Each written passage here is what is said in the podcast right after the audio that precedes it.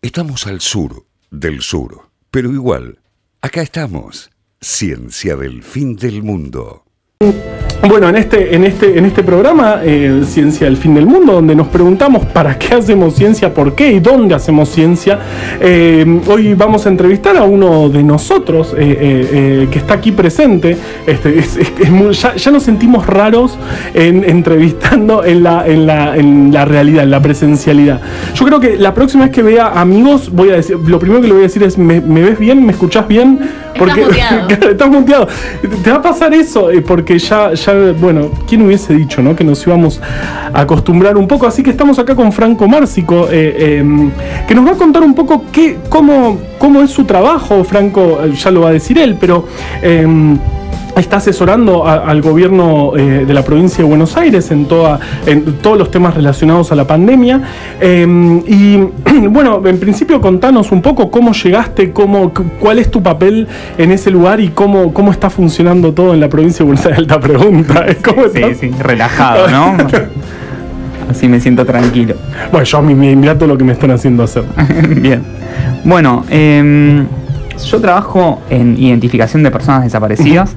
Eh, puntualmente en los casos de abuelas de Plaza de Mayo.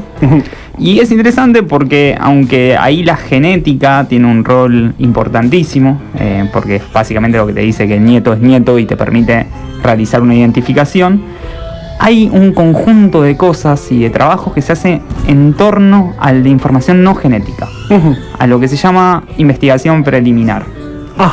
Y esa investigación preliminar es lo que vendría a ser de una forma clásica Sherlock Holmes y desde ese punto de vista lo que vendría a ser en toda la información que hacen está en torno a un caso y te permite ir y plantear una hipótesis de esta persona es este nieto. Por ejemplo. Antes de empezar a hacer los análisis genéticos. Exacto, por eso se llama preliminar. Ok. Y, una cuestión así podría ser, por ejemplo, la edad de la persona, en si nació obviamente entre eh, la época en la cual se secuestraban bebés, o por ejemplo si había irregularidades en la partida de nacimiento. Un ejemplo es un parto domiciliario a las 2 de la tarde en un lugar que estaba a dos cuadras de una clínica, ¿no? Eso... entonces esas irregularidades que ven en, partidas de nacimiento y, en nacimientos raros en esa época te hacen pensar que tal vez ahí está, eh, eh, hay algo raro y tal vez amerite ahí hacer eh, análisis genéticos. E, exactamente. Y, toda esa parte que uno puede decir, bueno, pero es parte de un proceso de investigación policial, decís que tiene que ver la ciencia acá en esto. Bueno, en ese punto es donde entra la estadística y entran varios elementos que provienen de la, del área de la física, en sistemas complejos, en trabajo de redes, redes complejas, que lo que permiten es agarrar información muy rara, ruidosa, información que a, priori o si uno la analizase no parecería que uno lo puede convertir en un número, como por ejemplo la probabilidad de que alguien no sea hijo o nieto de su familia. pero bueno, gran parte de nuestro trabajo es, eh, digo nuestro porque trabajo con un grupo del Instituto del Cálculo, en gran de la Universidad de Buenos Aires, gran parte de nuestro trabajo es tomar esos elementos y convertirlos en números. Ahora, por eso mismo es que, nos llamaron, eh, Claro, empezó una pandemia y, cómo, cómo podemos, ese, ese, aprendizaje, cómo lo podemos usar para, para, atravesar una pandemia. Exactamente. Bueno, eh, una, pandemia más que caer en la, en la cuestión tal vez epidemiológica o, biomédica de la pandemia, en lo que generó y lo que terminó produciendo fue una catástrofe que ya creo que la podemos eh, denominar así a nivel mundial, en catástrofe desde el punto de vista eh, teórico o lo podemos definir como algo que cambia absolutamente el comportamiento de una población, llegando al punto de que, bueno, todo el mundo por siete meses se, quedó en la casa y terminó de hacer todas las actividades. Claro, y por eso cuando nos vemos no, sabemos si nos está, no sabemos si es virtual o, real el encuentro entre las personas. Exactamente. Y bueno, hay, hay parece raro, pero es cuando podemos definirlo como una catástrofe, algún evento muy raro, masivo, es algo que hace que se pierda eh, lo que podríamos decir el equilibrio, la normalidad. Y es loco, a mí yo nunca había trabajado, o sea, siempre había trabajado con cosas que habían pasado hace mucho tiempo, eh, o catástrofes que pasaron en otros momentos, o pequeñas catástrofes que están pasando ahora en distintas zonas de África, etc. Pero nunca había trabajado en vivo. Y Durante una catástrofe. Sí, así que fue un buen bautismo. Eh, laboral. ¿Y, y- y de dónde sacan esos datos para analizar, eh, eh, pa- para ver esta- estas irregularidades en la cara y, cómo eso lo llevas a predecir dónde hay casos o, o- o qué hacen ustedes? Exactamente, E- ese es un punto bastante importante porque dentro de lo que es eh, una catástrofe y una situación así, hay un conjunto de cosas que siempre pasan. Que parecen un chiste, eh, si te las digo, pero ah, yo he tenido conversaciones al principio de la pandemia con personas que se dedicaban a esto y me decían, bueno, lo primero que te va a pasar es esto, esto y esto, y después era un reloj, iba pasando eso. Y una de las cuestiones esenciales que sucede es que la información, por, por tensionarse los sistemas de información, por tensionarse los sistemas en este caso de diagnóstico, porque el personal médico encargado de reportar los casos está bajo muchísimo estrés. Bueno, la información es algo que se pone en disputa, que después de un tiempo empieza a fallar. Entonces, mi trabajo puntualmente ahí fue dar una mano y ayudar a las personas que estaban en- generando los sistemas de información. Y puntualmente en- tomamos dos vías para la provincia de Buenos Aires eh, explícitamente. En- tomamos dos vías muy importantes. Una de la cual me, me encargué yo fue generar un sistema para poder predecir dónde iba a haber focos, más que predecir, perdón, en cambio del tecnicismo, poder identificar dónde estaban ocurriendo los focos, por un lado, y por otro lado, poder ver o estimar cuántos casos reales estábamos teniendo. Ok.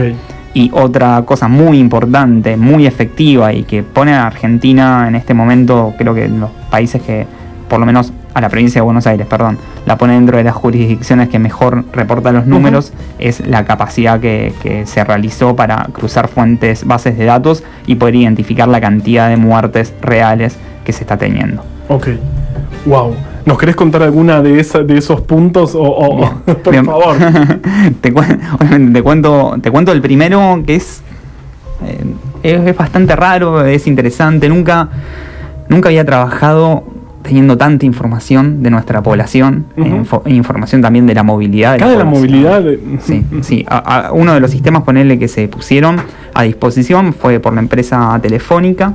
En, uno tiene en el celular, por ejemplo, cuando va caminando por la calle, va activando antenas en que son las antenas que le dan señal.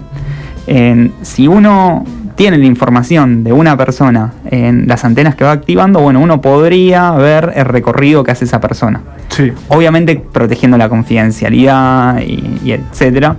Lo que se realizó fue poder medir flujos de movimiento de la población. Ajá. A dónde estaban yendo, cuántos, cuándo se estaban moviendo. Y esto en, en- en un primer, en la primera cuarentena, digamos, en el primer Exacto, aislamiento, al- bien al principio de esta historia, cuando había que contener los focos que estaban empezando a aparecer. Exacto. Y, y la información de cómo se mueven los flujos de población por trabajo, por la poca gente que se estaba moviendo, era crucial, porque si vos tenías un foco en un municipio que estaba muy interconectado con otro, decís, le decías al otro, che, prepara todo, porque durante mucho tiempo, y ahora tal vez se ve como más relajado, pero durante mucho tiempo la hipótesis de colapso del sistema san- sanitario estaba diariamente.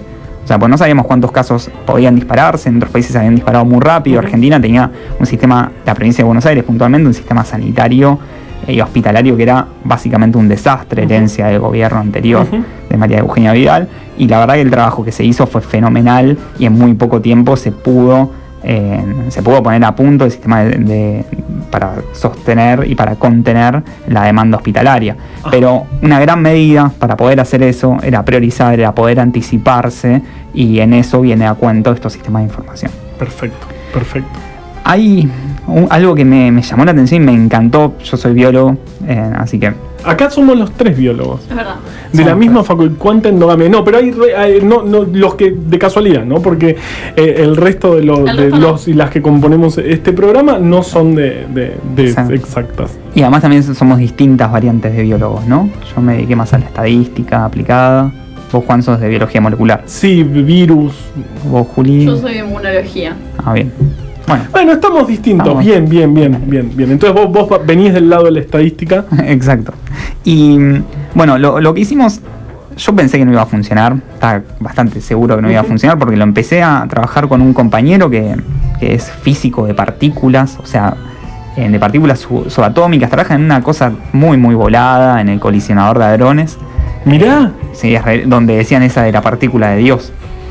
Bueno, que como hacen simulaciones de Big Bang con partículas, una cosa Claro, o sea, bastante- eh, eh, eh, por ahí mucho conocimiento estadístico, pero de cosas que no tienen nada que ver con una pandemia o una situación social que, eh, que, que- que- que podemos manejar, ¿no? Digamos, de gente nada que ver. Y él, y él Exacto. propuso. ajá. Bueno, y lo, lo que uno piensa desde, desde un punto de vista es que, bueno, una persona que trabaja con partículas físicas y a uno le da un le, le da una cuestión, no sé, social, bueno, lo social es mucho más complejo, hay humanos, no son partículas, Claro. tienen muchos más niveles de complejidad, y es verdad, pero no tanto. Y eso es lo que más miedo me, me dio, me quedé desde cuando terminó la pandemia y cuando llegué a ver, va, no terminó todavía, cuando terminó esa fase, Esa- sí. en- cuando llegué a ver todos los datos eh, de la población, hacía en una escala grande. Es como, como si esa complejidad estuviese, pero hasta ahí. Ujú. En la capacidad de predicción que, que tuvimos y la capacidad de ver cómo el comportamiento social iba cambiando en torno a, a las medidas que se tomaban y en torno a la evolución de la pandemia era bastante explicable, bastante simple. O sea, o- qué, qué miedo. Sí. O sea que dentro de todo, eh, funcionando socialmente, es factible predecir qué herramientas específicas eh, uti- utilizaron para este, predecir los brotes en la provincia de Buenos Aires. Recordemos, Franco Márcico es biólogo, es asesor del Ministerio de Salud de la provincia de Buenos Aires, viene trabajando en identificación de personas y a, y a partir de la pandemia empezó a trabajar en, en, este, creo que estoy, estoy diciendo todo bien o no. Todo, todo ¿Viste? excelente y perfecto. Muy Porque bien. lo tengo anotado. Claro. Eh, em, bueno, entonces contanos, ¿qué, qué herramientas utilizaron? Bien, bien. Un poco em, la, inquietud y el planteo que, tuvimos fue si nosotros pensamos al sistema social como un sistema equilibrado, con ciertas características, esto es como pegarle una piña al sistema social y que todo se desorganice. Entonces, cuando todo se desorganiza y todo empieza a ser un caos, una de las estrategias que uno puede tener si lo que quiere es sacar información, tomar información de ese caos social, es diversificar las fuentes de información. Ok. Es decir, pu- puede, o sea, en general uno puede llegar a pensar que, que la mejor estrategia siempre es tener todo centralizado, prolijo, que toda la gente reporte un mismo lugar, etc. Pero si uno tiene todo centralizado, prolijo y que toda la gente reporte un mismo lugar, lo que está haciendo de alguna manera es cargar mucha presión sobre un mismo sistema. Entonces, si un, por ejemplo, todo depende de un hospital, que es el que carga los datos de la cantidad de enfermos, bueno, ese hospital tuvo siete médicos que encargados de, de- de cargar los datos que se enfermaron un día y se le cayó todo. Entonces, si- Necesitamos fuentes de otro lado. Exacto. Otra fuente de información. y Ok. no- e hicimos ese trabajo fino de empezar a producir fuentes de información desde otros lugares. Entonces, una de las cosas en las que trabajamos es generar un indicador y un, una- sí, un- predictor y un analista de, de cantidad de casos en función del comportamiento social en que lo, lo tomábamos de alguna manera desde las llamadas telefónicas de las personas a la línea COVID-148. Ajá. Nosotros la lo- línea que tenía, tiene el gobierno de la provincia para consultas. Exacto. Ajá. Y nosotros lo que empezamos a ver es que si cada cinco personas, esto dependía mucho del municipio y la zona, entonces había como un ruido basal de fondo, que es la persona que llama porque llama al Claro, 148. yo, yo todos los jueves eh, siento que tengo fiebre y eh, no, no llamo a la línea, pero yo. eh, Exacto. Y debe haber gente que por ahí tiene fiebre y ni llama. Exacto, vos serías ruido. Claro, yo sería ruido. Exacto. Y, Mira y- qué lindo lo que me dice. Bueno, básicamente está ese ruido y cada tanto hay gente que es más seria y responsable con el que uso. vendrías a ser vos, por ejemplo. Exacto, con Ay, el uso lo de- único que me falta escuchar. con el uso de los tiempos médicos y, y no, no es molestar el sistema sanitario por, porque sí. Y esa gente es la, la cual es informativa, entonces nosotros lo que podemos diversificar y diferenciar es lo que es ruido, pero Ajá. después cada tanta cantidad de llamados decimos, bueno, entonces si estos llamados ya son una anomalía, porque el ruido es ruido, como vos dijiste, todos los jueves llamás, entonces en cinco minutos nos damos cuenta que todos los jueves hay algo que Hay pasa. un, un llamado, sí. Y es, pero, pero cuando la gente llama porque está enferma en serio, nos llama un jueves, un martes, un lunes, etcétera. Que Entonces empieza a haber más llamados, más carga a la línea. Exacto. Ajá. Y nosotros en ese momento lo que hicimos fue, fue generar ese, ese indicador y de forma muy temprana y muy rápida podíamos identificar si había un brote en construcción en un lugar, por, geolocalizando las llamadas. Claro. Entonces, un ejemplo muy, muy así eh, dramático, eh, de alguna manera, fue cuando empezamos a ver que en Quilmes, en el barrio Azul y Tatí, Ujú. empezaron a provenir muchas llamadas de una misma zona.